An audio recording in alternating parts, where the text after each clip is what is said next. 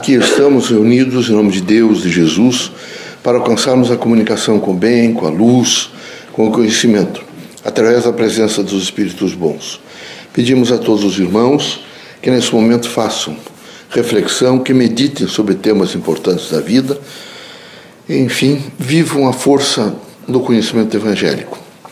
Pai, reunidos em vosso nome, pedimos proteção, luz, que nesse momento possamos realmente alcançar a consciência de que devemos viver intensamente a força do amor, da luz, da esperança.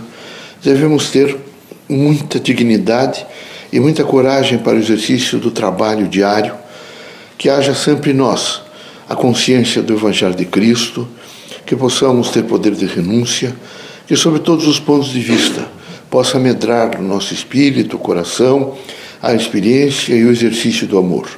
Em vosso nome, em nome de Jesus, nosso Mestre, dos guias amigos e protetores, damos por aberto nosso humilde trabalho. Que assim seja.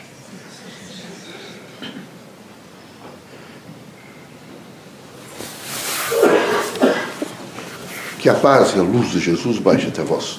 Que as forças que emanam da sabedoria divina do Pai recaia até vosso espírito, penetre em vosso coração e brilhe sempre no vosso lar. Leocádio José Correia, boa noite. Que católicos, protestantes, espíritas, religiosos em geral, o homem, nesta quadra secular, nesse momento de um novo milênio, os irmãos possam realmente alcançar a consciência do pertencimento a Deus e à humanidade.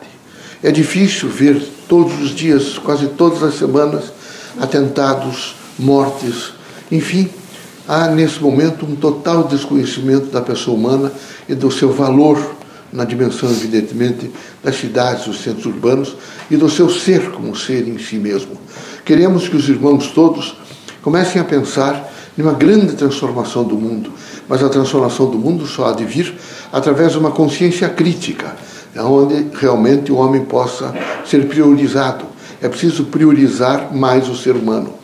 Enquanto não houver essa priorização do ser humano, há realmente deboche, mentiras, guerras, infâmias, enfim, todas as coisas que não representam outra coisa senão nulabilidade do ser humano.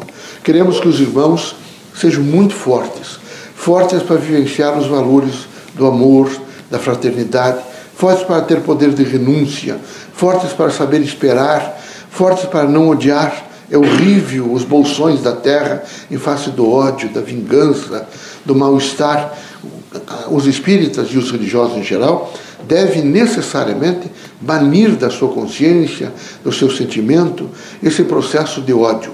Os irmãos devem fazer sempre o exercício do perdão, do esquecimento, dizer a si mesmo várias vezes: Eu nunca vou querer o mal de ninguém, eu hei de querer sempre o bem de todos, porque querendo o bem de todos, e fazendo o bem a todos, está realmente protegido, amparado e faz a vivência daquilo que representa luz na escuridão materialista da terra.